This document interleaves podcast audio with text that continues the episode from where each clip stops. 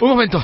Interrumpimos esta emisión a través de Internet para darte toda la información. Tienes que entrar en iVox, I-V-O-O-X. Es muy importante, en iVox.com o a través de la aplicación móvil iVox y busques una vez dentro, ellos están aquí. Por favor, es que ellos están aquí. Ellos están aquí, en iVox. Pero sobre todo es muy importante que...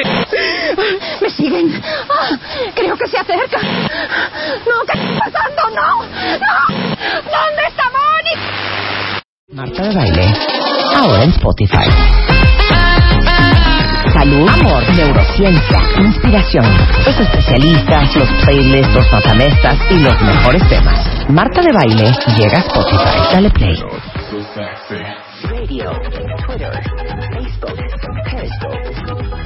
wradio.com.mx y martadebaile.com. 360, 360. Estamos donde estés.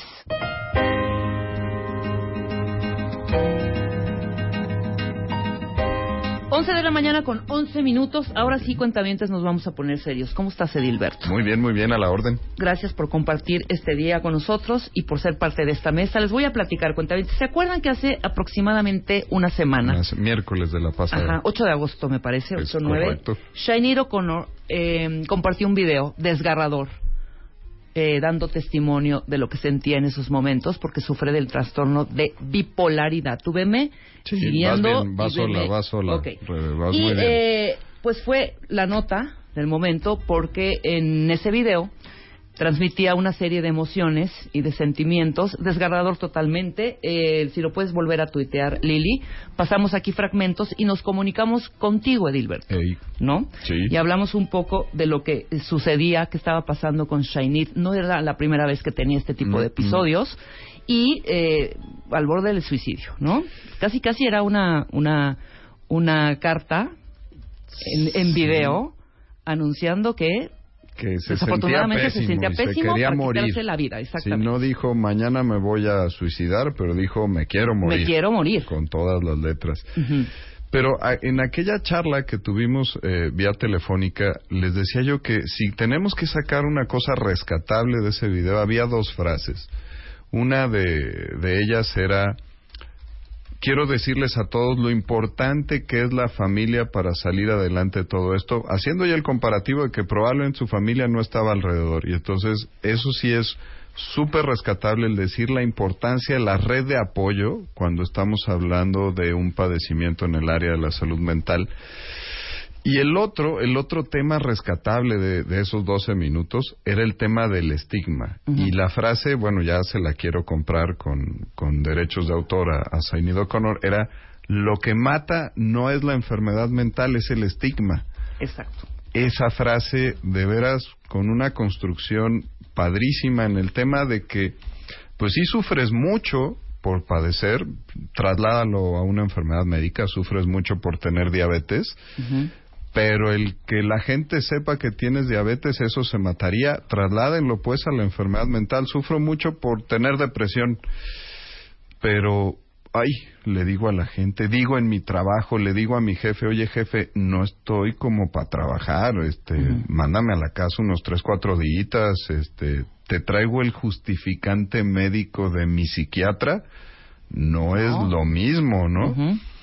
Esa frase sí, sí me da pie para empezar a hablar de todos estos temas de estigma, porque si habláramos de enfermedades poco comunes, pues ah, la, la cosa sería diferente. Marcarías y dirías, ah, mira, este pobrecito le dio algo que le da uno en un millón, pues hay que apapacharlo, ¿no? Pero los trastornos mentales son súper comunes. Una de cada cuatro familias en el mundo tiene a un integrante que sufre de algún trastorno en el área de la salud mental. Y si nos vamos al más común, probablemente que es la depresión, estaríamos hablando que hay 450 millones de personas, o sea, cuatro Méxicos están deprimidos en el mundo.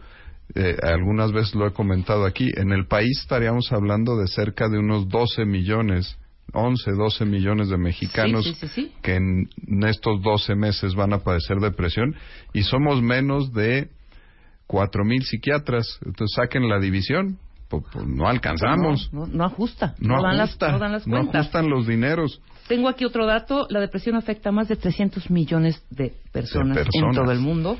Pero aquí un dato que también me sorprende. 60 millones de personas padecen trastorno bipolar. Sí. ¿No? No es Una tan cifra fuerte. frecuente, es altísimo. Entonces, es lo que eh, te platicaba del estigma. Hablamos de enfermedades extraordinariamente comunes y que entonces tenemos que ir acostumbrando a la sociedad y este es uno de esos esfuerzos que es una gotita en el océano, pero que las vamos a tener que seguir haciendo y no me voy a cansar de hacerlas y creo que ustedes tampoco, de ir cambiando el discurso de la sociedad a que los trastornos mentales son como cualquier otro. Yo a, a mí me pasa todos los días. Oye, doc, me van a reprobar en la universidad porque tú conociste la crisis que me pasó. ¿Cómo le hacemos? Me están pidiendo un justificante y, y mira que ahí me voy a acusar y te diré que hasta miento a favor de mis pacientes. Claro. ¿Qué te parece que ponemos que te dio un ataque de migraña de dos o tres días, justificamos algunas faltas y luego vemos cómo le hacemos? Porque pues está el pensamiento de, y de veras le quiero informar a la universidad que tú pasaste por un episodio depresivo, más chiquitos, los chavillos con déficit de atención. Oye, Doc, me están pidiendo una constancia de que te lo traje a atender, pero quieren el diagnóstico. Ay, de veras le quiero informar a la escuela que tenemos un chavito que le estamos dando atención. En este discurso que te estoy platicando, mi responsabilidad sería, pues vamos a decir la verdad, ¿no? Tenemos a veces que ser prácticos. Y sí, este esfuerzo tendría que ser para que la salud mental ocupe el lugar que tiene que ocupar en el discurso de todas las personas y que el día que tengas una recaidita, que tienes un trastorno de pánico, lo hemos platicado aquí, Muchas veces. y pues resulta ser que fui a la Torre Mayor a una junta con unos muchachos de ICSE y se atoró el elevador en el piso 26 con 20 personas y me dio un terrible ataque de pánico y no pude ir a trabajar dos días. Pues qué bonito sería que le pudiera yo hablar a mi jefe y le diga, oye, ¿qué crees? Pues me dio un ataque de pánico, compadre. Este, y pues necesito tomarme un par de días. Ahí te va el justificante del IMSS para que me des la incapacidad, No, bueno. Cosa que No pasa. claro. No, que si fuera una gripa, puede que sí, ¿no? Oye, llego todo agripado, no me hablar, tengo mucha fiebre. Pues está bueno, órale, tómate dos, tres días y luego regresa a chambear, ahí conéctate en la noche y chécate unos mails y así le hacemos, ¿no? Ese es, es parte y, y por eso es importante la mesa del día de hoy para poder platicar abiertamente el estigma. Sé que no vamos a cambiar al mundo haciendo una mesa, pero eh, la importancia de, de cómo lo tenemos estructurado hoy, vienen gente bien valiosa el día de hoy, porque es gente que no tiene miedo de, eh, de decir su nombre. Exactamente. Ese, por ahí partimos, ¿no? O sea, Sainido Connor es Sainido Connor, entonces si ella se pone y hace un Facebook eh, Live, pues no importa, porque es ella, ¿no? Pero las personas que estamos todos los días trabajando en la calle, nos cuesta trabajo admitirlo y el que pase de decir, oye, pues sí, sí necesité atención, me la pasaba pésimo, pero las cosas han ido cambiando. Creo que es un tema que puede ser espejo y puede ser reflejo para muchos de los cuentavientes, como, como ha pasado y como frecuentemente lo hacen ahí en Twitter, de Doc. Este, gracias porque pues me di cuenta que requería atención. Si, si resumo cuál es el tweet que más trabajo me cuesta contestar de cuando vengo aquí con ustedes. Oye, doctor, es que mi marido seguro tiene depresión. ¿Cómo chingados le hago para que vaya al consultorio? Sí, sí, claro, claro, claro, claro. Y Más entonces, los hombres, Pues, ¿no? digo, en 140 caracteres te voy a poner una pinche receta para cómo arrastrar a tu viejo de las greñas al consultorio. No hay, mi respuesta más repetitiva es no tengo la receta mágica. Claro. Y lo que siempre les digo es, habla de eso en primera persona, porque cuando quieres concientizar a alguien de un padecimiento de esta esfera, un error que comúnmente cometemos es irnos al deber ser. Es que yo creo, porque he leído, que eh, tú estás mal. Tú viejo que vives aquí en mi casa estás muy mal porque nada más te gusta ver el fútbol, rascarte alguna parte de tu cuerpo y tomarte una chela. O no es normal que estés todo el tiempo no es enojado. No es lo ¿no? normal, ya me lo dijo Imagínate, tu mamá. normal. Normal. Vamos al estigma si otra te vez. lo dicen así, tu primera reacción es, me estás agrediendo, ahí te va de Sí, vuelta. ¿estás Pues no es tú? normal que estés gorda con las lonjas ahí desbordadas, ¿no? Y entonces mi recomendación siempre es vete a la primera persona. Oye, me siento muy mal yo de verte así, de ver que tenías chance de que te dieran un ascenso en el trabajo y eligieron a Godínez el de al lado Claro. que tú habías estudiado mejor. Me siento muy mal que dejaste de hacer ejercicio y ahora estás todo panzón y resulta que estás tomando chochos porque el colesterol está bien alto. En primera persona, es el mejor consejo que les puedo dar. Habla de lo que te hacen sentir para que entonces pueda tener conciencia esa persona que tú quieres y que pueda acudir al- a la consulta. No hacemos magia, como decíamos hace un rato, los psiquiatras no alcanzamos para todos. Claro. Pero este es un trastorno que, así como hacemos estas mesas, también trabajamos para educación médica continua con los médicos de primer contacto, porque ellos son los que están en la barrera. Entonces, oye, espérate, evítate la frase de échale ganitas. Esa No, es. hombre, ya lo hemos hablado muchas veces aquí. Eso no existe. Te Échale échale ganitas. ganitas, vas Mira, tienes tanto en la vida. Estás casada, eres feliz, tus hijos están divinos, tienes tu casa, tienes trabajo. Pero ¿por qué estás ¿Por triste? qué estás ¿No? triste? Qué horror. Sí, échale ganas. Ves lo que- todo lo que tienes alrededor. No seas malagradecido o malagradecida con la vida, ¿no? Y precisamente ese es el objetivo. Por eso armamos esta mesa, para que eh, aprendamos a reconocer o a reconocer, a reconocernos o a Sí. reconocer al de al lado o al de junto eh, con todas estas características y esta gran plática. Y ahorita voy a presentar a nuestros demás invitados. eh, a reconocerse y a detectar esos foquitos rojos y pedir ayuda, ¿no? Y ni modo, de los pelos, De Edilberto. las greñas. Porque no sé en qué momento uno puede tocar fondo o se dé cuenta que tocas fondo, ¿no? Porque te puedes sumir en tal depresión que ya te valga gorro el mundo, te encierras y no hay manera de salir. Es que ese es un síntoma más de la depresión. El que de veras está en ese nivel de depresión pierde ese contacto con su autoconciencia y entonces ellos no pueden diagnosticarse a sí mismos Claro.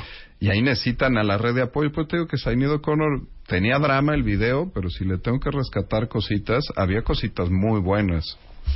Claro, por supuesto. Y eh, déjame presentar a nuestros invitados. Está con nosotros también, bueno, Edilberto Peña, que es neuropsiquiatra, maestro en ciencias médicas y director de investigación del INCIDE. Alejandra Rodríguez, psiquiatra del INCIDE también. Y nuestros dos increíbles testimonios que apreciamos y agradecemos que estén aquí compartiendo su, sus experiencias y su historia. Oscar, eres licenciado en administración, eh, tienes una maestría en recursos humanos, eres casado, tienes un hijo eh, y padeces depresión psicótica. Ahorita platicaríamos, platicaremos contigo de este trastorno. Rina, que eres médico cirujano, bienvenida Rina, eh, fundadora de la Fundación Alma, eh, y padeces hipertimia, una forma de espectro bipolar. Es un trastorno que a mí cuando me lo mm, me pareció muy curioso, o sea, no puedo decir. A mí también. Hijo, y yo dije, dije, es que ese estado es maravilloso, Rina. El estado en el que vive Rina es caracterizado por un exceso de actividad, euforia, afectividad excesiva, bueno, verborrea y exaltación, pero constantemente alegre. Soy feliz. ¿Eres feliz? Ahora resulta que también. Pues ¿no? estoy muy feliz. Pero bueno, ahorita vamos Lo a platicar vamos a de, de los eh, de estos dos trastornos, porque Sí. estamos hablando aparte de dos extremos, ¿no? Así es. Mi primer pregunta es esta. Ya que tenemos, te tenemos a ti que eres neuropsiquiatra Ah, sí. y Alejandra que es psiquiatra. Y bipolaróloga. Anda. Anda, anda. Bueno. ¿En qué momento Gracias. voy hacia el psiquiatra o digo, no, necesito un neuropsiquiatra? ¿Cómo? Ya identifiqué te- que, que tengo un trastorno, ya te identifiqué que estoy deprimida, Sí. ¿no? ¿Con quién acudo de primera mano? Te lo pondría así, de repente la, la percepción que a mí me parece equivocada es que el psicólogo es para las cosas leves y el psiquiatra es para las cosas graves. Ok. Pues, no, es como el optometrista y el oftalmólogo, como el técnico dental, el ortodoncista y el dentista. Hacemos cosas diferentes. El discurso adecuado sería, tienes que ir cuando identificas que estás mal, tienes que ir con uno de los expertos del área de la salud mental, todos somos adecuados para diagnosticarte. Quítate que si estás leve, que si estás grave. Si tienes más cerca a tu psicóloga que atendió a tu mamá y lo hizo muy bien, ve con ella. Si tienes cerca a tu médico general de cabecera que le tienes cariñito, ve, con, él.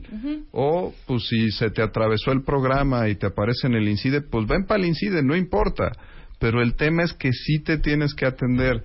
Y si viviéramos en el mundo ideal, pues si a mí tengo un dolor en el pecho, pues ¿qué voy a hacer? ¿Voy a ir primero con el quiropráctico? O con el cardiólogo. no, voy a ir con el cardiólogo y si él ya me dice, eres un sangrón, tienes una contractura de un musculito en el pecho, ve a fisioterapia, pues voy con el fisioterapeuta, rehabilitación y ya la hice. Así tendría que ser en los trastornos mentales. En un mundo ideal tendrías que ir con el psiquiatra o el psicólogo y decirle, oye, me siento así, se te hace tu evaluación diagnóstica, logramos un diagnóstico y seguimos ya la ruta crítica para decirte qué es lo que hay que hacer para que estés mejor. Claro, totalmente. Y lo digo por tanto mal diagnóstico que hay, ¿no? Es Eh, correcto. Principalmente, que es, que es que es gravísimo, ¿no? O sea, son unos diagnósticos. Yo tengo una eh, amiga que me decía, es impresionante cómo eh, mi compañera mandaba a todos eh, los pacientes al gastroenterólogo. y Pues es que tenía, que- claro, tengo un hoyo en el estómago, tengo, no, al gastro. Al gastro. Cuando eran eh, trastornos eh, mucho más serios y eh, totalmente mentales, ¿no? Sí, eh, fíjate, en el cuerpecito tiene esta conexión indisoluble con el cerebro. Y entonces muchos de los síntomas, que es este famoso término de somatización, muchos de los síntomas mentales van a tener acompañados síntomas físicos. Claro. Y el error y lo más facilito, pues es, si mi tema se manifiesta con la panza, pues voy al gastroenterólogo. O sea, no porque yo no con quiero, Riopan. Yo no quiero estar loco, no quiero ir al psiquiatra, Claro, no claro. quiero ir al psicólogo. Y entonces ahí nuestros compañeros gastros cada vez están, todos nuestros compañeros médicos de otras especialidades tienen ya cada vez mucha mayor conciencia de los trastornos mentales y nos los refieren. Siempre me gusta sacar aquí el ejemplo de una receta de hace algunos años de un ortopedista, el cual no voy a decir el nombre, lo mando a saludar. Que entonces un paciente mío de 82 años que se fracturó la cadera y que era muy activo, un arquitecto que es impresionantemente activo, se deprimió y la receta decía, dele una lamidita a un octavo de Paxil durante siete días y luego suspéndalo porque se va a hacer adicto. Wow. Pues sí.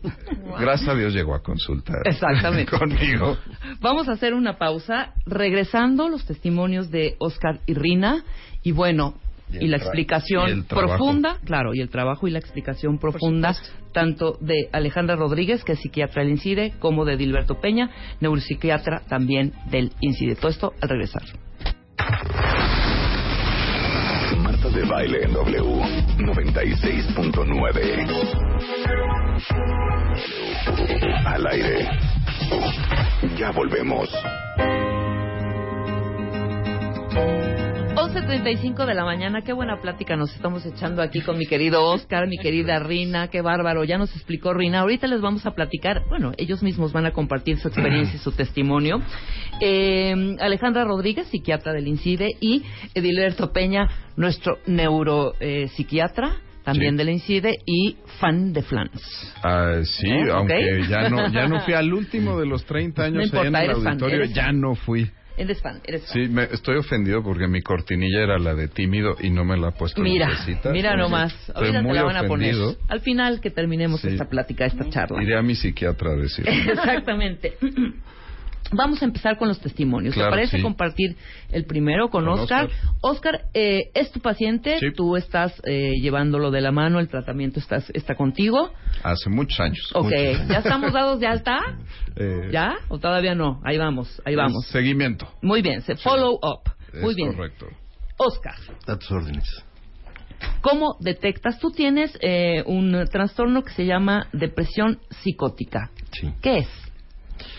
Bueno, eh, médicamente no te podría decir porque no soy el experto, pero eh, es una de las peores situaciones que puedes vivir porque no le encuentras sentido a la vida. Además de que tienes un pensamiento recurrente que no lo puedes abandonar, lo tienes constantemente las 24 horas del día. Este que por más que quieras dejarlo a un lado, vuelve y vuelve y vuelve. Ujú. ¿Cómo, ¿Cómo empezó tu depresión? Platícales cómo empezaron los síntomas, Oscar. Bueno, eh, primero me voy a los antecedentes. Para mí la vida profesional eh, era todo. Eh, me esforcé muchísimo por tener una formación académica eh, que la vida me fue llevando al área de recursos humanos. Y eh, empecé a trabajar eh, recién salido de la de la escuela con esa ideología que se que, que, pues que teníamos antes no de, de, de hacer carrera al interior de alguna compañía. Claro. entré a una empresa dedicada a la televisión este y empecé a, a darme cuenta que era capaz y a adquirir cada vez más compromisos finalmente eso eh, hizo que eh, fuera eh, destacado para eh, ingresar como gerente de recursos humanos a una empresa editorial, a un periódico. Estuve ocho años trabajando en el periódico y en este periodo yo me sentía cada vez más experto, cada vez generaba mayor valor, ganaba más. Me sentía cada vez más indispensable en mi trabajo y iba adquiriendo cada vez más responsabilidades conforme también iba adquiriendo más estrés, aunque yo no me daba cuenta. Para mí era incluso hasta motivador, ¿no? Vino la venta del periódico y estuve un tiempo asesorando eh, por ya por mi experiencia. Bueno, tuve la oportunidad de estudiar la maestría y ya por mi experiencia y por la maestría tenía todo para empezar a asesorar a empresas más grandes y por lo tanto adquirir más compromisos y más estrés. Eh, asesoro una editorial muy importante en el país eh, que se dedica a libros de medicina, básicamente. Y posteriormente entré a trabajar en una línea aérea, también como gerente de recursos humanos y desarrollo organizacional. Adquirí una... eh, estuve cinco años trabajando ahí y la experiencia seguía creciendo, seguían creciendo los buenos, eh, los buenos momentos, el buen, el sueldo, este, pero empecé a tener algunos síntomas que no detectaba en aquel entonces. ¿Cuáles eran? No le encontraba gusto a mi trabajo, me sentía mal, estaba cansado todo el tiempo, eh, era muy irritable, yo me sentía a la perfección andando, no escuchaba, no, no, no había nada para mí más que mi carrera y yo. Incluso mm, los ponía a mi esposa y a mi hijo en situaciones posteriores a ese, a ese tu chamba. Trabajaba jornadas larguísimas, trabajaba los fines de semana, prácticamente no descansaba, sin darme cuenta que estaba convirtiéndome en víctima del estrés. Y este hastío, este fastidio por lo que empezaba a hacer, que es característico del burnout, que fue lo que finalmente me dio, este, empezó a hacer que, que yo buscara nuevos horizontes y ganar más y más y más. Postulé a una oferta en una compañía transnacional y me quedé con un puesto muy importante de recursos humanos a nivel internacional.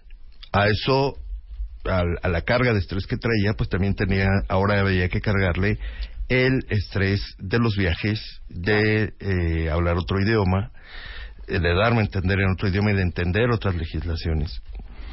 Finalmente, eh, empecé a, a- los síntomas empezaron a, a agravarse Inclusive con el nuevo trabajo. en el nuevo trabajo. Ajá, sí. porque me imagino que un nuevo trabajo motiva, ¿no? Sí, Pues, yo- incentivo. Yo, lejos de... Me motivó cuando lo tuve, cuando lo conseguí, pero luego la ¿Te frustración venía todos los días, porque cada vez era menos competente. También es otra característica. Cada- pierdes la, la, la seguridad en ti mismo. Cada vez me sentía menos competente, cada vez me sentía menos capaz de hacer lo que hacía, aunque yo me sentía, me decía que era experto, en realidad finalmente la, el trastorno empezó a hacerme dudar de las cosas. Ok. Y eh, empecé a dedicarme eh, todavía más al trabajo hasta el grado de dejar de comer. Ya no comía, eh, pasaban las jornadas y no salía a comer. Eh, llegaba a la casa a cenar fuerte, pero pues también a padecer un insomnio terrible. Claro. Tengo aquí anotado que tuviste tres intentos de suicidio. Es correcto. ¿Cómo? Este, para llegar a eso, eh, primero vino la debacle en el trabajo. Eh, y de un día para otro me encontré sin ningún sin ningún apoyo económico. Renuncié, había perdido 15 kilos y eh, empecé a tener problemas en la casa hasta que eh, los problemas se agravaron. Eh, empecé a contaminar a mi familia y mi esposa me llevó primero a un, tratamiento psiquiátrico con un médico de estos que encuentras en las tarjetas de descuento. Ujú. El médico me mandó medicinas. Yo no pensaba en el suicidio en ese momento. El médico me mandó medicinas y, y lo curioso, no sé si las medicinas tuvieron alguna reacción en mí o qué fue, pero me hicieron sentir con el valor de buscar la única salida que en ese momento ¿Tú creías? tuve, que fue eh, llegar a suicidarme. A- Aquí hay que hacer a lo mejor una pausita porque, fíjate, eh, hubo una publicación en la revista Times en los ochentas, en pe- finales de los ochentas, principios noventas, que decía el Prozac mata y había un estudio de investigación que señalaba de pacientes que estaban muy deprimidos, se les había empezado a dar eh, Prozac o alguno de estos medicamentos de esa familia cometían intentos de suicidio y entonces decían, ching, pues no estás curando lo que quieres curar. Y lo que pasa, el fenómeno que se fue averiguando es que tú puedes estar muy deprimido con gran tristeza, pero muchas veces el inicio del tratamiento empieza por darte energía antes de mejorarte la tristeza. Y ese fenómeno que describe muy bien Oscar es ese. El tratamiento te empieza a dar energía, pero tú estabas impresionantemente triste y ahora estás triste, pero tienes energía Claro. para poder cometer algo. Te recetaron Prozac. No, te soy franco, no lo recuerdo. no lo parecido. recuerdo. Pero- Seguramente fue de esa algo familia. que tenía, claro, por supuesto. Pero el mensaje erróneo es decir, es que la gente, los cuentavientes se queden con que los medicamentos te llevan, eh, son peligrosos. No, hombre, hay que tratarse, pero hay que estar pegadito a tu doctor. O sea, es, ese es el, el secreto en este asunto, ¿no? Claro. Estos episodios eh, que tuviste, estos tres episodios e intentos de eh, suicidio, ¿con cuánto tiempo de diferencia cada uno? Fueron cuestión de meses, días, tal vez el, en- un promedio habrán sido unos 20 días entre cada uno, ¿no? Ujú. ¿Tu esposa, tus hijos? Bueno, eh, sí, claro. Eh, pese a que yo no lo quería ocultar, eh, la situación se dio terriblemente. Yo estaba haciendo la tarea con mi hijo. No había nadie más en la casa. Yo lo estaba ayudando a hacer la tarea y no, no, no tenía, perdón, No te preocupes. no tenía la tranquilidad, ¿no? Pero sí tenía mucho el valor o, o supuesto valor. Eh, y lo dejé haciendo la tarea. Se me hizo fácil coger una soga de tender la ropa y me colgué de una tubería. Llegó mi esposa en ese momento. Yo estaba con la soga atada al cuello, eh, prácticamente eh, pendiendo de, de, de la tubería en, en el patio de atrás. Y cuando lo oí llegar, con trabajos me logré zafar de la cuerda y este y cuando llegó pues fingí no, que no pasaba nada. Mi hijo afortunadamente no se dio cuenta. Ok. Pensé que estaban separados. Sí, no, él estaba, él en la cocina y yo estaba en el patio de atrás.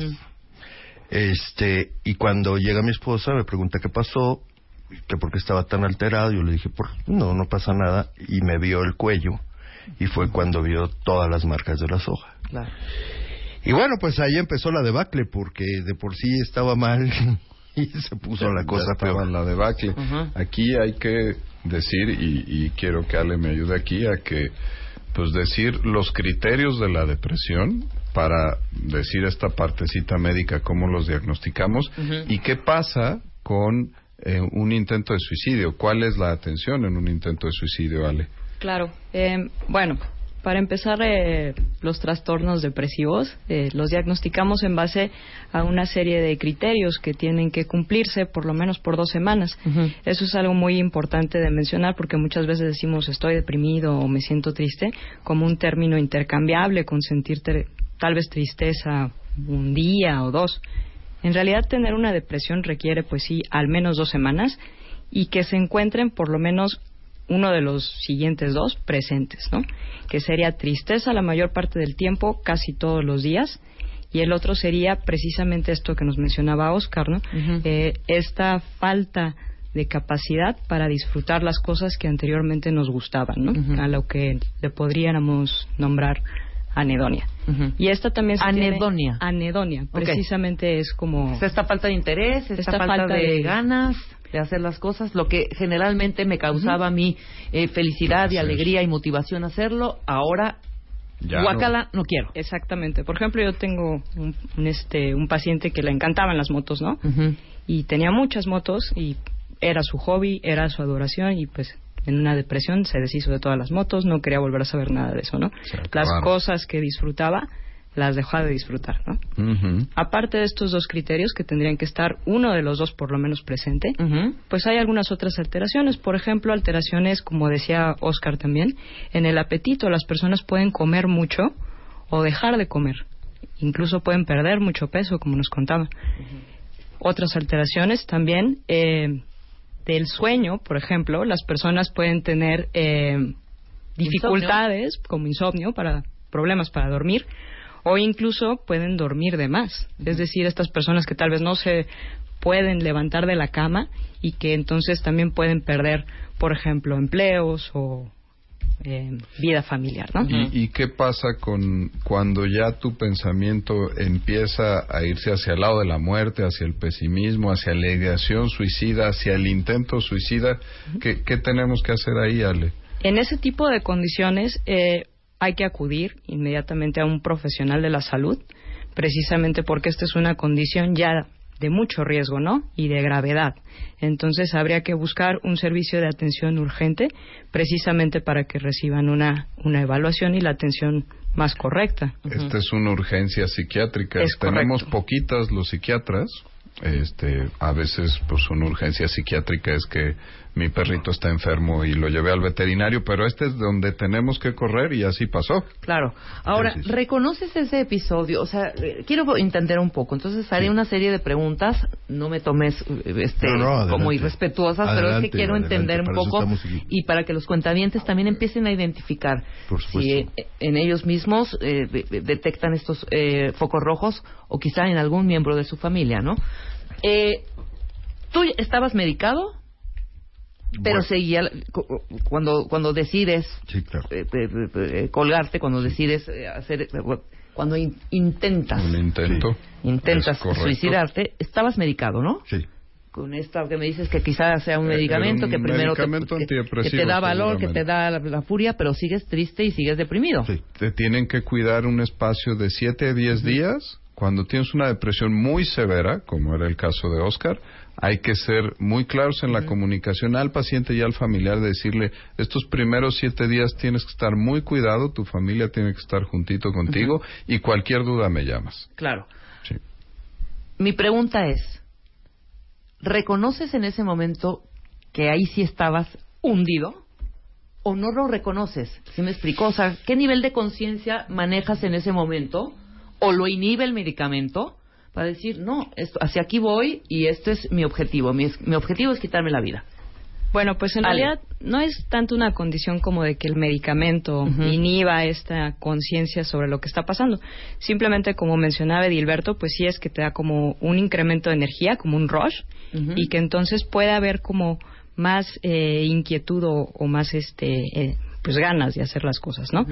En realidad, eh, vaya, la depresión por sí misma altera el pensamiento, es decir, muchas de las cosas que se piensa cuando estamos deprimidos no son eh, exactamente la, la realidad, ¿no? No son exactamente eh, lo que está pasando. Muchas veces incluso las personas empiezan a perder la confianza en sí mismos, a ¿Cómo te perder, pasó, Oscar? Claro. a perder, por ejemplo, esa esa capacidad de creer en que lo que están haciendo es lo correcto y está bien o está mal. Entonces, muchas veces esta idea de terminar con la vida Ujú. sí proviene como una solución, ¿no? Claro. Este, Ok, entonces lo intentas la primera vez. Aquí Sí. tengo un dato de eh, que eh, te sales de tu casa, Sí. ya no estás con tu esposa ni con tu hijo y eh, casi casi llegas a situación de calle. No, no, casi, casi llego. Llegaste, llegaste a la calle. Ok, el segundo intento, Bueno, eh, el segundo intento eh, fue antes de eso. Uno no, uno no llega y de la noche a la mañana se ve en la calle. sí, claro. Hay que hacer varias cosas para eso, sobre todo cuando tienes una familia unida. A raíz del primer intento, inmediatamente eh, es importante que lo diga, empecé a estar, empecé a estar medicado por el, por el psiquiatra, por el primer psiquiatra que me vio. Al segundo intento, inmediatamente fui internado en una clínica psiquiátrica. Ok. Al otro día, en la mañana, yo no quería, pero pues no te piden permiso y, y pese a la batalla que di, acabé adentro. Claro. Estuve, volví a salir, y, eh, pero yo seguía pensando, eh, era un pensamiento también recurrente y constante el quitarme la vida. Y quería aprovechar cualquier oportunidad para hacerlo. Cuando salgo, el segundo intento viene también en la casa. eh, mi esposa, yo quiero que entendamos que el tener una persona enferma en casa hace que toda la familia se enferme. Claro, claro. Y mi esposa y mi hijo, por también por, por mi hijo tenía siete años, ¿no? entonces mi esposa también por protección de mi hijo procuraba salirse y, y no me llevaba con ella. Y yo no podía más que quedarme en la casa ahora, la casa o la calle sin dinero y sin, porque también los recursos económicos, pues todos me los, me los confiscaron. ¿no?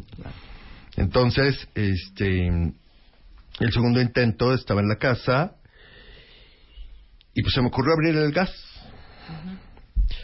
Y me quedé con el gas prendido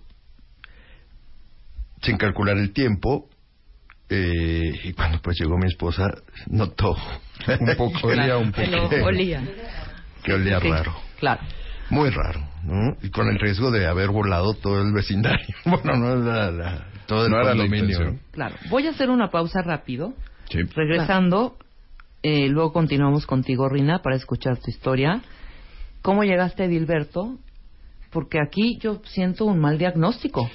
El diagnóstico sí era el correcto y, y ahí hay que ser claros, pero el tratamiento había que ser diferentes y para irnos a la parte eh, adecuada de toda esta historia, que es se hizo el diagnóstico, se dio el tratamiento y cosas tan severas y tan discapacitantes salen adelante y eso eso me gustaría que lo habláramos muy muy bien ahora al regreso. No, claro, está- estamos platicando con Oscar y es una historia de éxito. Sí. Perdóname, después de que Seguro, me estás contando seguro. todo lo que pasaste, Oscar, no es. No, de verdad, fue una gran historia de éxito, igual que la tuya, Rina. Eh, regresando del corte, ¿cómo caes en manos de Dilberto Claro. y de, y de De Ale? Ale. No te Claro, y cómo te hacen el menjurje para que estés ahorita aquí, platicando, bien parado y muy motivado Hombre, muchas gracias. al regresar. W Radio 96.9. 360 Radio, Twitter, Facebook, Periscope. wradio.com.mx y martadebaile.com. Oigan, para todas las mamás y papás, les tengo una bonita noticia. Para los que andan buscando una computadora para sus hijos o tienen que comprar una nueva tablet o eh, ropa nueva o mochilas o todo lo que puedan necesitar para regresar a clases, Aprovechen que todas las compras ahorita en Liverpool les dan 20% en su monedero electrónico y aparte pueden pagar a seis meses sin intereses o con la tarjeta Liverpool o con algunas tarjetas de algunos bancos que están participando. Entonces dense la vuelta porque van a encontrar todo lo que van a necesitar para este back to school.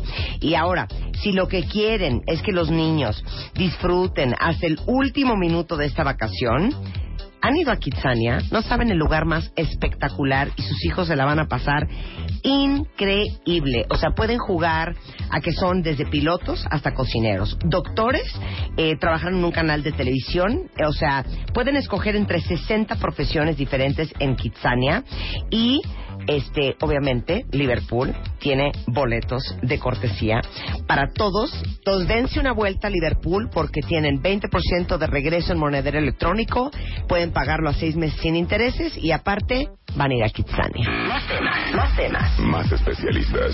Más Marta de Baile en W. Estamos de regreso en W Radio, 12 de la mañana con 10 minutos. Y bueno, ya eh, escuchamos el testimonio de Oscar. Ya nos platicó paso a paso lo que se. Yo quiero entender un poquito la, el comportamiento de la depresión. O sea, de pronto, eh, Oscar metido en su chamba, le produce el estrés esta depresión o ya traía algunos, eh, ya traía de, de, de, antes algún background, algún gen eh, que finalmente al estar sometido a estos eh, niveles de estrés tan tan severos le detonó eh, eh, la depresión evidentemente hasta llegar a eh, dimensiones eh, severísimas, agudas. La- ¿O cómo es? La respuesta es E, todas las anteriores. La genética, el medio ambiente, lo que viví de chavo, cómo se fue dando mi neurodesarrollo, todo tiene que ver para que se haga la tormenta perfecta y entonces puedas llegar a un tema de una depresión. Entonces no le podemos echar la culpa a una sola cosa. Ay, vengo una familia de depresivos. Ay, este, mi mamá me dio la espalda y no el pecho. Ay, este, fui muy desafortunado cómo me estuvieron pasando las cosas. Se juntó todo. Y aquí en el caso de Oscar llegamos a un caso de las depresiones más severas que existen. La clasificación es depresión leve, moderada, severa y la severa con síntomas psicóticos. Psicótico suena muy feo la palabra. Pero psicótico es cuando te despegas de la realidad. Aquí tú definías muy bien, Ale y tú platicaron muy bien, cómo era esta situación difícil de comprender para el que no la ha vivido. De, ¿Cómo puede ser que yo no me dé cuenta que estoy tan mal, que necesito ayuda? Pues sí, ese es tu despegamiento de la realidad. Y este tipo de depresión, por eso le, le agradezco en el alma a Oscar que haya venido el día de hoy, porque es un testimonial de esto. Es difícil que alguien quiera hablar de una cosa No, tan profunda. Muchas gracias, Y Oscar. eh, aquí eh, quiero que Ale me ayude porque en el caso de Oscar, y, y tú lo ibas delimitando, el error no fue mal diagnóstico. Todos los especialistas en salud mental somos buenos para diagnosticar un caso como este. Voy a decir una palabra, una, una cosa como muy común, pero luego me regañan en Twitter, pero ya me vale madre. Que es, este, es un diagnóstico de camión para un psiquiatra. Lo vas pasando y dices, ay güey, este tiene una depresión severa. El problema no fue el diagnóstico, el problema es que a veces, eh, como muchas cosas en medicina, llegas y te diagnostica una infección, no te jaló el primer antibiótico, Hay que ahí te va el segundo, otro, claro. y ahí te va el más duro. El problema en el estigma de la salud mental es que ya te costó trabajo ir al, al doctor y entonces, híjole, no me funcionó. Sí, Igual y yo no estoy loco, igual y el doctor está peor que yo, ya lo googleé, ya vi que se la pasa jugando videojuegos. ya no voy a regresar. Ya no voy a ir con y el ya no me tomo el medicamento. Y ya no me tomo la medicina. Claro. Hay que funcionar igualito que hubiera sido por el dolor de panza. No me funcionó la primera medicina que me mandó el doc. Pues voy y le reclamo y le digo, oye, me cabrón. Claro, No ¿qué jaló el tratamiento. Ahora, dime una cosa, Oscar. ¿Durante cuánto tiempo esta, esta, estas sin ganas, esta no motivación, esta falta de, esta desidia, esto me vale gorro la vida, ¿durante cuánto tiempo, mientras estabas trabajando, eh, eh, eh, lo padeciste? Bueno, eh, yo te puedo decir que empecé en los, con los síntomas, yo creo que una- un año y medio antes de, que, de que tuviera el quiebre. Este, Y no hiciste caso. No, para mí era un simple ¿Sí? agotamiento, para mí era Estoy simplemente el estrés favorable, ¿no? El estrés que te impulsa a seguir con las cosas. Jamás pensé que, que hubiera podido este, caer en, en, en una depresión. Claro. Que luego fue peor, porque un año estuve eh, entrando y saliendo de instituciones psiquiátricas, conocí todas, y atendiéndome por médicos eh, diferentes cada Claro. que entraba, ¿no? Cada, cada, cada que entraba a alguna institución me atendía un médico distinto y cada uno daba su diagnóstico. Sí, no había follow-up ahí. Por supuesto, claro. Eh, bueno, pues justo en esto que, que nos decía Edilberto, sí hay diferentes tipos de depresiones y diferentes eh, severidades, ¿no? Y para cada una de estas hay un tratamiento distinto. Es decir, por ejemplo, las depresiones leves, a lo mejor sí podríamos utilizar psicoterapia, este, pero para otras depresiones que son más graves o que son ya moderadas, es necesario un medicamento, un medicamento antidepresivo. Las depresiones, como nos decía Edilberto, de más gravedad, serían estas que tienen algún tipo de alteraciones en el pensamiento, como serían la presencia de ideación suicida o incluso intentos suicidas, y eh, también la presencia de estos síntomas psicóticos. Este, Siri ya quiere participar. Siri quiere, Siri Siri quiere hablar, ya quiere hablar. encontré ahí, ya. Siri, Siri quiere hablar. Adelante, adelante. Perdón, sí. Y entonces, para estas depresiones que, que tienen este tipo de sintomatología, es muy necesario utilizar medicamentos que tal vez, eh, pues ahora sí tenemos que ser más agresivos para el tratamiento, ¿no? Por ejemplo, utilizar medicamentos antipsicóticos, Ajá. que tienen un nombre muy feo, pero son precisamente pertinentes en esta situación y por supuesto combinarlos con medicamentos antidepresivos, ¿no? Ujú. Que eso es lo que eh, está tomando eh, Oscar. ¿Sigues en tratamiento?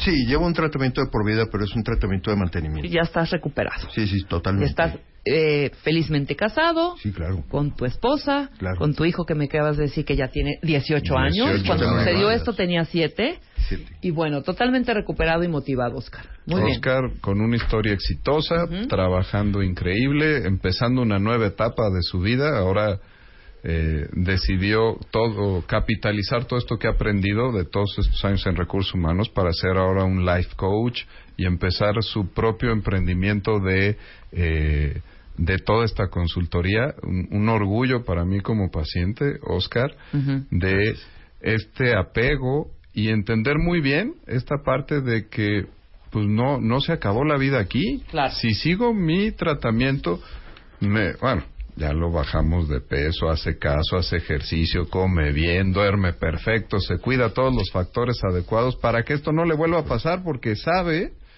Que esto puede volver a pasar. Sí, no claro. es una sentencia Claro. de muerte, No, pero no. ahí está. Te vuelve a dar en cualquier momento porque lo tienes presente, ¿no? Y hay que cuidarse. Sí, pero Muy bien. gracias, Oscar. No, Bien. gracias a ustedes. Arriba y adelante. Sí, Claro, ¿No? por Muy bien. supuesto. Rina. Rina, médico cirujano, como lo, lo dije anteriormente, y eres fundadora de la Fundación Alma. Fuiste diagnosticada con cáncer de mama hace ocho años. Chequen su historia. Y eso cambió tu vida por completo. Se dedicó a poner todo de sí, echarle ganas. Ahí sí, mira, echarle Se le ganas. eche ganitas. Le ganitas. ganitas.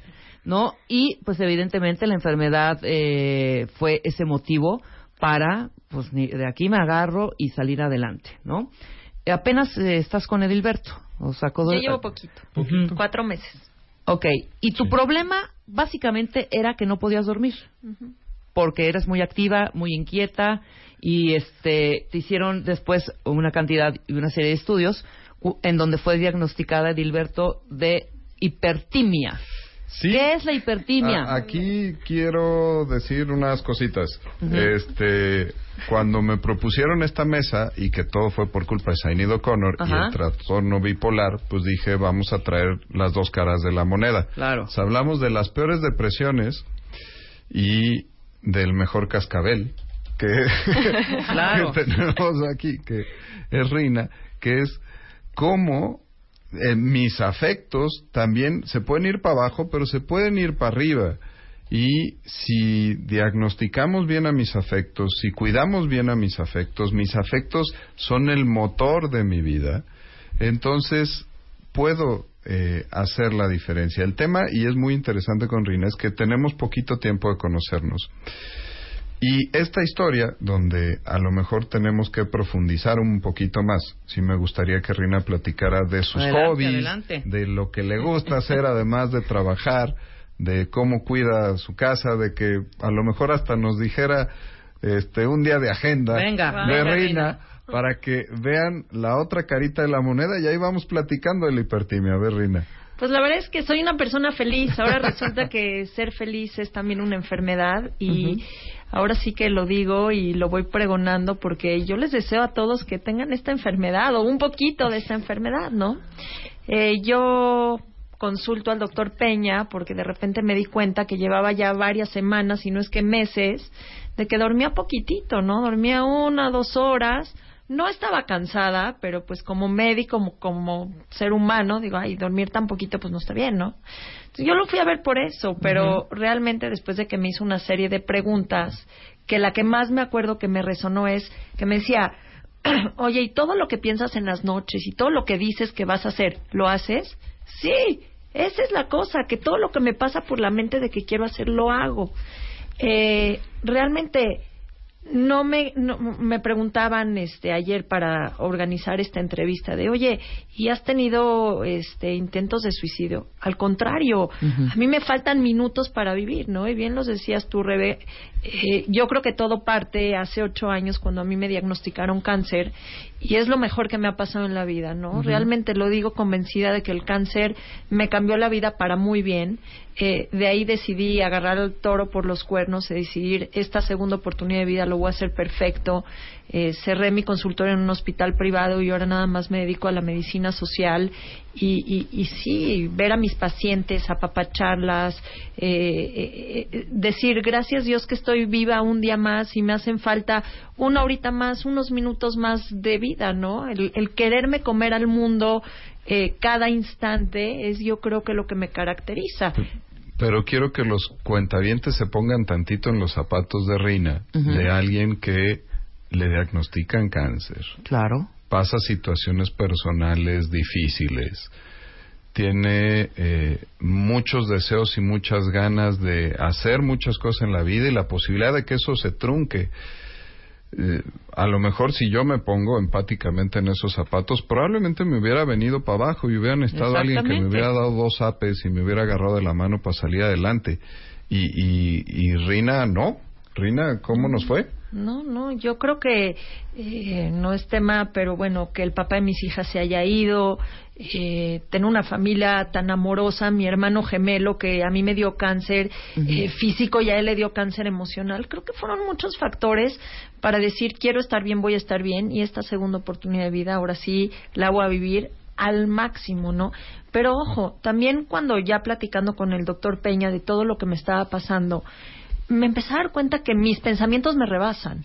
O sea, mi mente está revolucionada, que realmente ese, ese es el significado de hipertimia, ¿no? Que, que hiper, tu mente está al mil por ciento. Y como platicábamos fuera del aire, la gente no me aguanta el paso. No nada más en conversaciones, que antes de verlo yo hablaba muy rápido, hablaba de muchísimos temas en un solo tema, era un poco dispersa, eh, ya con el tratamiento y aceptando de que pues sí tengo un trastorno mental que me tengo que tratar eh, y como dicen, decir un trastorno mental tratado con antipsicóticos, pues crees que estás de verdad para meterte a un hospital, pues no, o sea, cuando ya eres consciente de una situación, puedes sacar lo mejor de eso, que es mi caso, ¿no? Soy consciente que tengo un trastorno mental que puede ser benéfico sabiéndolo encauzar y tomando el medicamento adecuado. No, y además un trastorno que socialmente es, porque igual y eh, antes del tratamiento quizá tú y yo eh, pudiéramos haber co- coincidido en algún lugar, platicamos, digo, sí, habla mucho, pero es simpaticísima, punto. Es un- A diferencia de quizá un esquizofrénico, Claro, ¿no? por supuesto. No, Pero mis fíjate- amigas, déjame decirte Sí. nada más Ujú. algo. Sí, sí. O sea, el tema social me va muy bien en el tema social. Claro, hija, pues Este, evidentemente, si mis estás con amigas- pila y todo el tiempo acá arriba, pues igual contagias esa energía a uno que se está durmiendo, ¿no? O sea, mis amigas me dicen, si una frase te describe es Está increíblísimo, está padrísimo. Para mí todo está increíble, para mí todo está padrísimo. Mira, aquí me gustaría meter tantito la cuchara médica y que Ale, que es experta en este tema, nos platique dónde está colocada la hipertimia dentro del espectro bipolar, porque es difícil de encauzarlo. A ver, Ale, platícanos. Claro, pues en realidad los trastornos bipolares sí son, como bien lo decías, un espectro. Es decir, hay eh, pacientes que ya tienen, por decir, un diagnóstico específico que sería trastorno bipolar tipo 1 o tipo 2, pero también pueden existir personalidades hipertímicas, como es el caso de Rin, eh, en el que pues son personas que tienen eh, claramente un comportamiento pues acelerado, con una elevación del ánimo, que tal vez son muy positivas, que pueden ser muy productivas laboralmente, socialmente eh, y que este aún así pues sí son parte de este espectro sin en realidad poder decir que tengan ya sea el trastorno bipolar tipo 1 o tipo 2 que son los más descritos O sea, el tipo 1, el tipo 2 quiere decir que primero estoy acá arriba, high, high, high, y luego ¡fum! me Luego hundo. Caes. Pero Eh, tú no te hundes nunca. Es no que- sé qué es una depresión. ahí, ahí Es quiero. una- Igual ahí- no tienes nada, hija. Yo, yo alzo la mano. no sé qué eso. La, la consulta con Rina, el momento más difícil para mí como doctor en esa consulta fue, ¿y qué chingados tengo mal, doctor? O sea, ¿por qué me Ajá, estás ¿por qué me quieres quitar mi, mi, mi, Sí. mi- mi buena onda, Yo mi optimismo? Yo vengo porque no duermo. Sí. ¿Por qué me anda sacando todos Pero no evades, Rina. No, no, no utiliza la evasión, porque muchas veces, ante situaciones dramáticas, uno pretende hacer de menos alguna, o sea, la situación No, tan, tan aunque cuando le puso nombre y apellido de trastorno mental y se trata con antipsicóticos, dije, Ajá. no, estás loco, yo no sí. tengo eso. Lo negaste. Lo negué. A ver, Negación. pues mío no vamos a hacer una pausa rapidísimo. Continuamos con la historia de Rina. Qué interesante, hija, porque sí quiero entender Claro, muy ¿cuál bien es? esta, ¿Dónde esta, anda la este trastorno y me imagino también tú ni te imaginaste No. que iba a ser un trastorno mental, No. Sí. ¿no? O sea, yo voy vengo por insomnio, hijo, pero yo siempre estoy speed, ¿a dónde le damos arriba, arriba? ¿Cuántos no conocemos? Es que yo, o sea, ya conté a cinco amigas, ¿eh? Sí. Bueno, tú mándalas. Después del corte, sí, continuamos con la historia de Rina, no se vaya. Más temas, más temas. Más especialistas. Más Marta de Baile en W. A ver, cuentavientes, esta es una alegría que espero que les dé mucha felicidad a todos los que tienen un baño que saben que les urge remodelar porque ya se ve súper pasado de moda o porque no caben o porque es súper incómodo y funcional y no hay donde poner ni un cepillo ni una pistola de pelo ni guardar absolutamente nada. Y la verdad es que la remodelación de un baño puede parecer un proyecto muy difícil eh, y por eso es bien importante que tomen decisiones muy pensadas, que pongan productos de alta calidad que les va a durar muchos años y que sea este pues el estilo que ustedes quieren. Y Elvex tiene productos premium en muebles cerámicos eh, que obviamente este, traen la garantía de calidad de Elvex para que tengan un baño divino. Tienen eh, muy buenos precios, eh, tienen diferentes WCs, lavabos padrísimos, productos de muy buena calidad, eh, tecnología para ahorro de agua, en fin, tienen cosas increíbles, es 100% mexicano, tiene toda la garantía de Elvex y ahorita todos los productos premium tienen muy buenos precios para que se den una vuelta.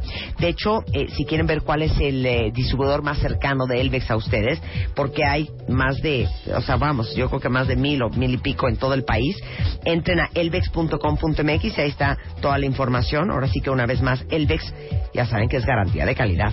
W Radio 96.9. 360 Radio, Twitter, Facebook, Periscope. wradio.com.mx y martadebaile.com.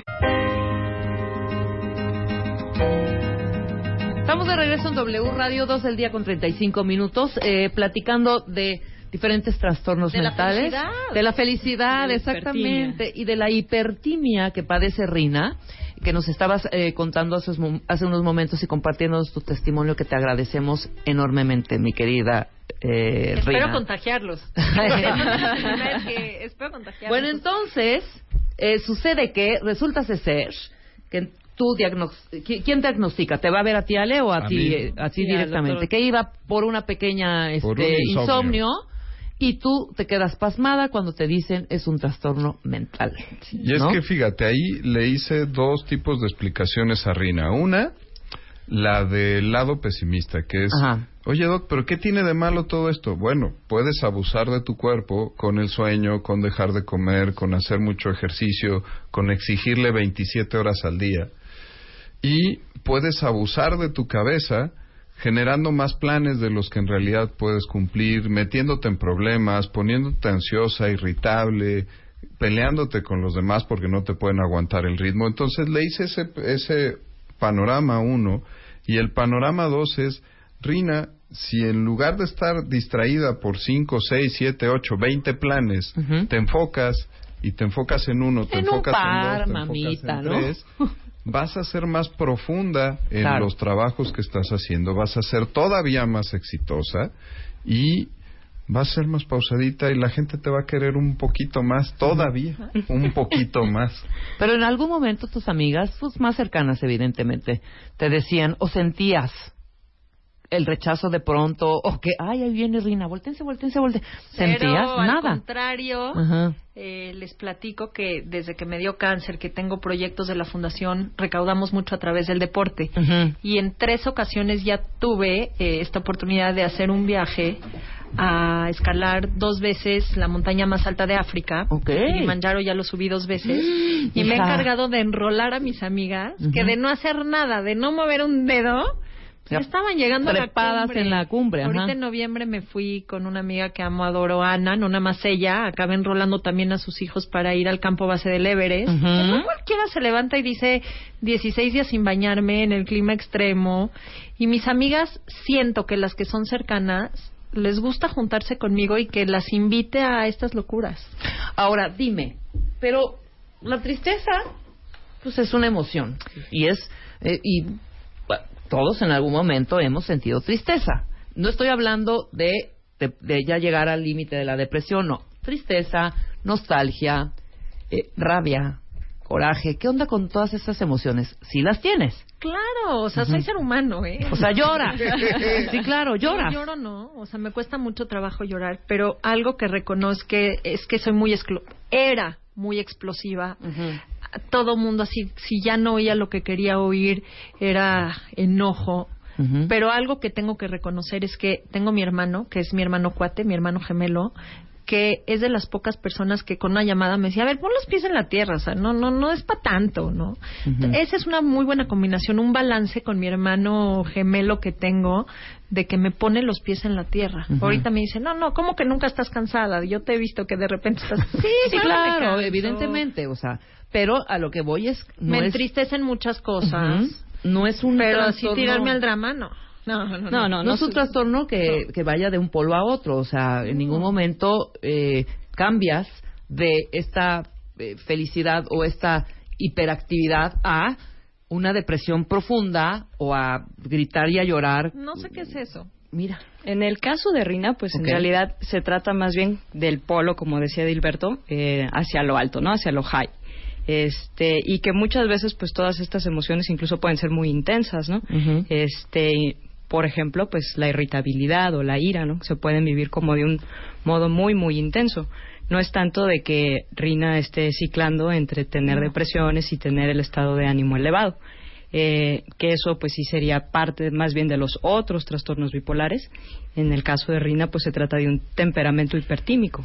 Pero eh, hay que decir que el que tiene alguna inestabilidad en los afectos, vamos poniéndolo así, siempre tiene un poquito más riesgo que otras personas que no lo tienen para poder hacer en algún momento depresión, que era una de las cosas que costó más trabajo de, de poder platicar con Rina, que decía, oye, pues es que yo no sé lo que es una depresión.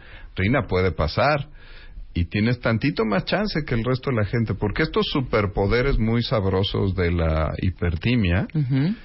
Te hacen ser más intenso y te hacen más ser más intenso para las cosas buenas y también puede ser para las cosas malas. ¿Cómo Entonces, cuáles? si en algún momento se me engancha la vida con un tema que me lleve hacia la depresión, mi depresión puede ser un poco más fuerte que el de otras personas. Es algo que, que a Rina le costó La trabajo cara de Rina de no, cancelado, No, cancelado. no, no, cancelado. No y a ni- no le estoy, no le echando, no estoy echando la sal ni cerquita. Pero pero tengo que cuidarla. Claro, O sea, claro. Tengo que estar ahí, tengo que vigilar que eso no vaya a pasar y ojalá jamás, jamás, jamás lleguemos a un tema depresivo. este Y más bien la tengamos en esta estabilización en la cual está empezando a ser todavía más productiva. Sí, claro, y más enfocada, quizá mm, no 10 cosas, pero sí dos o tres, que me imagino que a partir de este medicamento, me estabas comentando antes del corte, no sé si ya lo dijiste, sí te equilibró, sí te estabilizó un poco, ¿no? Ya duermo, El tratamiento. ya mis ideas están ordenadas. Una cosa que les quiero platicar, que también platicábamos en el consultorio, es esta cultura resiliente, ¿no? La resiliencia que ni es un trastorno mental, que cualquier ser humano puede aprender a ser resiliente. Sí, claro.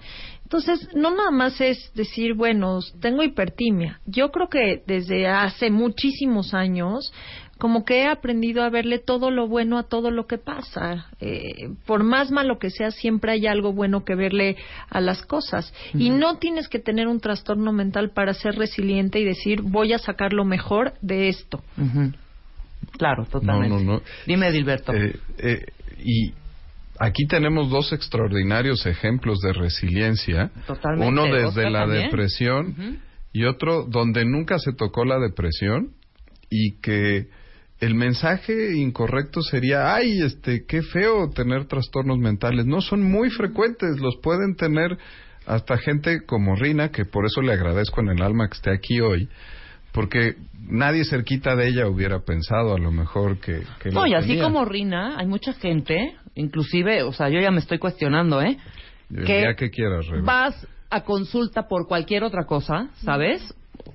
El insomnio, en tu caso, la gente no sabe qué traemos arrastrando, ¿no? Y lo descubres tú ahí. Sí, es parte del trabajo. Eh, mira, eh, cuando- Todavía me dices cuando quieras. Se dice, no, no, no, tú estás bien. Tú, tú eres una Ay, chulada y una monada, Perdón que te interrumpí, pero me quedé pensando Sí, cuando fue- quiera. Yo dije, ¿qué, ¿qué me viste ahorita? Fue de efecto retardado, yo lo sé, yo lo sé. No, hombre, el, fíjate, en, en el caso de Rina fue, fue curioso.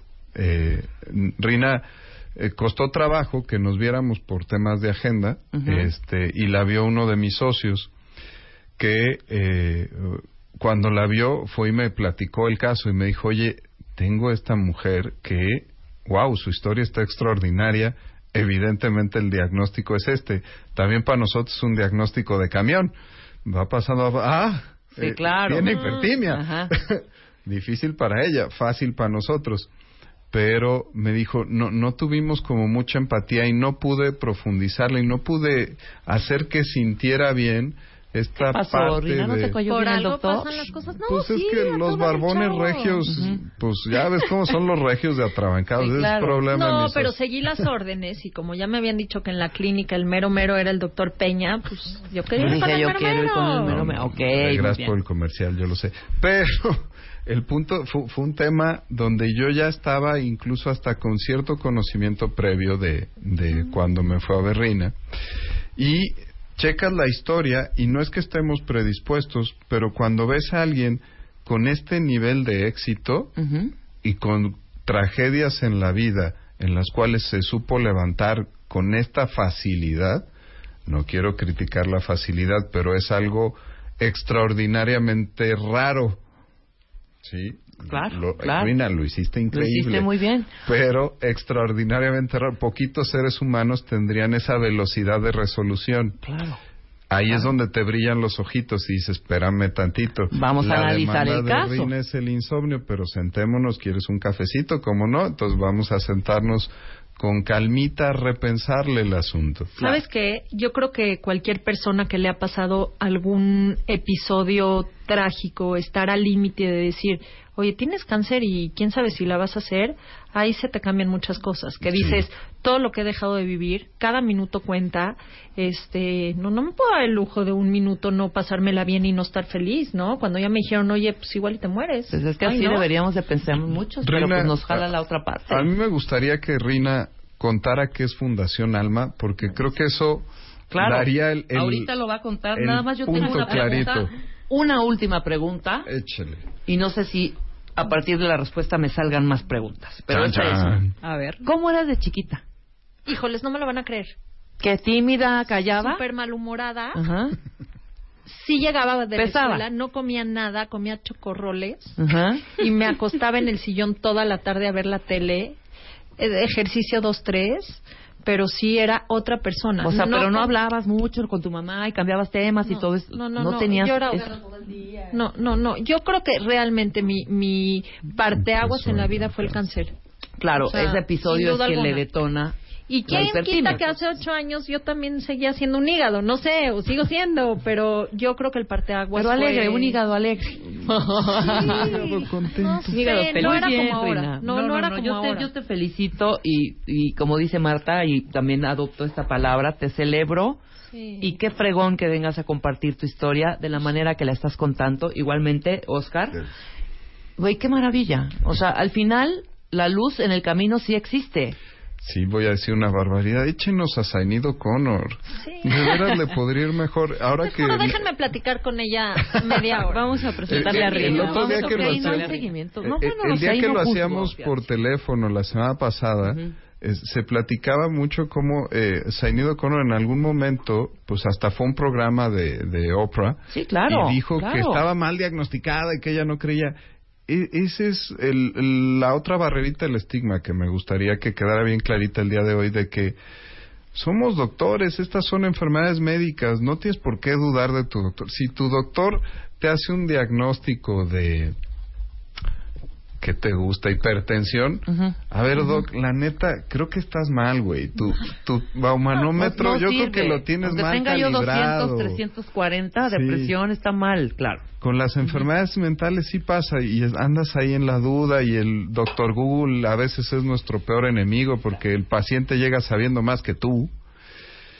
Y entonces ahí, ahí es el puntito, a lo mejor si sacáramos una moraleja del caso de Zainido Connor es, no lo sé, no la tengo aquí enfrente, pero que muy probablemente nunca llevó el seguimiento, no se prestó ella para llevar el seguimiento que debió de haber tenido desde el principio. Hombre, todos los de esta generación, cuarentones y medios, nos acordamos y estábamos enamorados de ella, peloncita, chula y Guapísima preciosa, era.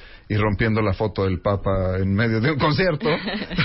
No, y cantando durante 20 años Nothing Compares, porque no hay otra rola, ¿eh? No hay otra. Sí, sea, le punto. buscaron y no encontraron. No, pero quiero retomar el puntito. Quiero, soy terco, terco, terco. Venga.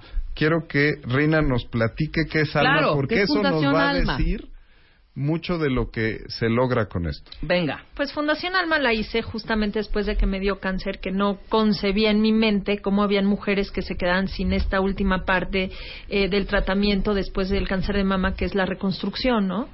Y empecé de cero, empecé una fundación, pero así como me dice el doctor y todo lo que piensa así, y yo dije, voy a hacer una fundación y en menos de un año, ¿qué fundación ya había recaudado un millón de pesos? Ya tenía dinero, ya tenía hospitales. Eh, hago esta fundación como para devolverle a México pues esta segunda oportunidad, ¿no? Y más con mi historia de que mis abuelos llegaron eh, un poquito antes de la guerra y pues este migrantes de Polonia y mis abuelos se volvieron empresarios, ¿no? Y yo yo siento un gran compromiso con México. Para eso hago Fundación Alma y al año, pues un proyecto chiquito, un proyecto que era mi misión de vida, que sigue siendo mi misión de vida, que todo el tiempo estoy pensando, ¿qué más voy a hacer? ¿Qué más voy a hacer? ¿A quién más voy a ayudar? ¿Cómo más puedo ayudar? ¿De dónde puedo sacar más? ¿Qué otro proyecto puede hacer que crezcamos? Eh, pues se convirtió en un proyecto, hoy es nacional, hoy estamos en 11 estados de la República con cuatro diferentes eh, programas, ya no nada más estamos con las cirugías de reconstrucción, hoy tenemos eh, un proyecto de un libro que se llama El brasier de mamá, que estamos rompiendo con paradigmas de- del tema de la autoexploración en niñas a partir de quinto año de primaria, donde me encanta a mí personalmente ir a escuelas donde nos hacen eventos enormes, donde vamos, les explicamos a las niñas cómo hay que autoexplorarse. Tenemos un proyecto que también fue parte de mi insistencia y de mi mente que me da vueltas eh, líder en Latinoamérica de investigación en conjunto con la UNAM en el tema de genética, que es único en Latinoamérica Guau. ese proyecto. Y otro que tenemos banco de prótesis externas. Pero creo que mi personalidad hipertim mi enfermedad, no es personalidad, es mi enfermedad de hipertimia, me ha hecho llegar a tocar puertas de los directores de empresas que me siento con ellos y en tres patadas los convenzo de por qué me tienes que dar un millón de pesos para mi fundación. ¿No? Wow. Muy bien. Y, y, y se traduce, se capitaliza. También este, tenemos una empresa familiar de equipo médico que todo se traduce en, en productividad, todo se traduce en todo marcha perfecto. En ayudar a la gente.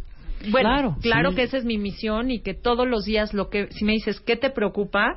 Es, no puedo ayudar a toda la gente que de verdad quiero ayudar. Claro, ¿Te claro, no te, da- no te das abasto. Te fijas cómo el doping positivo de la hipertimia nos puede dar estos resultados también llevados. Digo, Rina, La hace, hipertimia la mueve. hace poquito que nos conocemos y ella, voy otra vez a mis palabras que no debo de usar me reclaman, silvestremente pudo llevarse y gracias a la contención familiar, a tu, tu otro yo, tu alter ego que es tu hermano que te pone los pies en la tierra, pudo llevarse toda esta energía para lograr todas estas cosas que ahora va a lograr muchas más cosas. No, ¿cómo no? Y si, si hago Desde vencer la enfermedad, desde vencer el cáncer. si hago un comparativo, por ejemplo, en, en los dos testimoniales que tenemos aquí el día de hoy, tenemos como la superfuerza bien llevada, los superpoderes bien llevados, como dice el hombre araña, un superpoder lleva una gran responsabilidad, pues aquí tenemos bien llevado el superpoder, se generan cosas valiosas. Y en el caso de Oscar, cuando enfocas muy bien tu depresión, te mantienes, haces un buen seguimiento, ¿cómo puedes lograr también cosas increíbles. Ahora me, me gustaría que Oscar platicara tantito de- del proyecto que está empezando para ¿Qué estás hacer todo haciendo, esto. Oscar? Muchas gracias. Este, muy rápidamente, eh, mi recuperación se concreta gracias al, a la atención oportuna que tuve con, con el doctor Peña, con mi terapeuta, eh, Etiel Cervera, al que veo todas las semanas, y eso me ha dado la fuerza de emprender nuevos, nuevos negocios, nuevos proyectos y ver que la vida es maravillosa.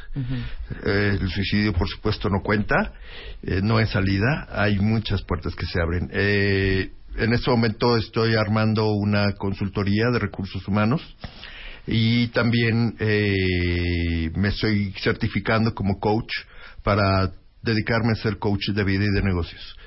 Este abriré mi, mi consultoría dentro de poco y pues Pásanos este, los datos y ilusión. aquí hacemos la promoción adecuada. ¿Cómo no? Por supuesto. Muchas gracias. Por supuesto, Oscar. Y eh, la Fundación Alma, ya tuiteamos los datos. Muchas ¿Tienes gracias. Twitter, eh, Rina? Rina, el mío personal es Rina Doc, el de Fundación Alma es Alma-Fundación. Tenemos. Facebook de Fundación Alma también, que está como Fundación Alma. Nos pueden seguir, ahí vienen eventos, pueden sumarse, pueden participar, cosas muy padres. Maravilloso. Y Oscar, estás en arroba Viva la Empatía. Y en. Facebook pueden encontrar eh, a Oscar como Viva la Empatía. Viva la igual, empatía, junto, todo junto. Y ahora me toca el comercial mío, que el comercial Venga, mío, ya el Dilberto, del por favor. siempre ha estado hecho, pero el comercial de, de cierre de este tema del estigma mental es y y a veces me he puesto a meditar de esto seguido en mi cabeza. Yo también tengo mis demonios que es cómo me gustaría que se hablara de las enfermedades mentales en positivo. Y creo que ese es uno de, de mis proyectos de vida el no hablar de las enfermedades mentales desde el panorama tre- terrible. Claro que pasan claro que hoy, hoy los tuvimos aquí ejemplificados pero son cosas que me pasan, me superan a mí. Si voy al tratamiento adecuado, las cosas se resuelven muy bien y no tendríamos por qué hacer una diferencia entre todo el gremio médico de, ah, es que va al psiquiatra. Pues no, voy al ortopedista, voy al ginecólogo, voy al endocrinólogo, al cardiólogo y también voy al psiquiatra ese, ese estigma también dentro de, del gremio médico tendríamos que ya dejarlo de lado y englobarnos como que las enfermedades mentales son enfermedades igual que todas, son súper frecuentes, tienen un presupuesto gubernamental, tenemos hospitales hechos para eso. Ahorita en el Twitter, Doc, ¿dónde me atiendo? A lo mejor si yo tengo la pata rota sé dónde voy a ir, Claro. pero la gente no ha tenido tal acercamiento que de repente decir, oye, si ando depre, ¿dónde voy?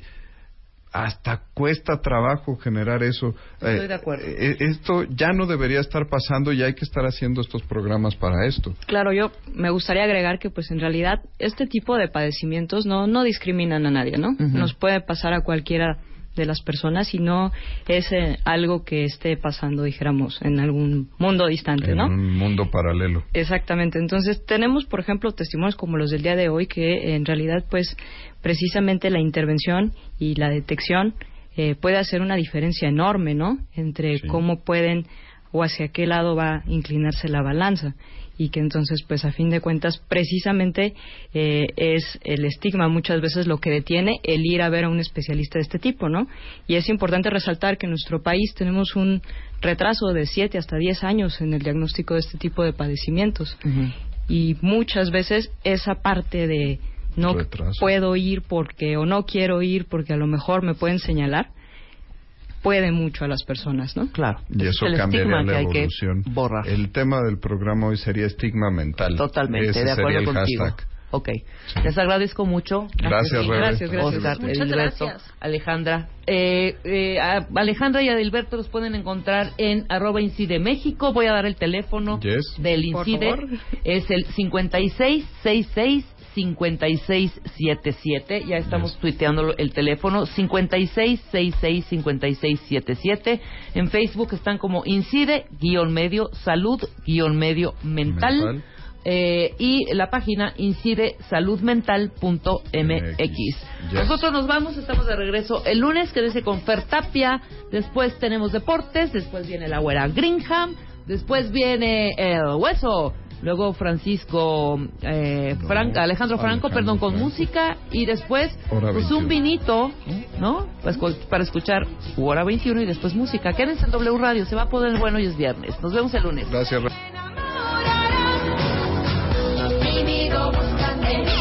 Este mes, en Revista MOA, te decimos cuándo y cómo es el momento de soltar.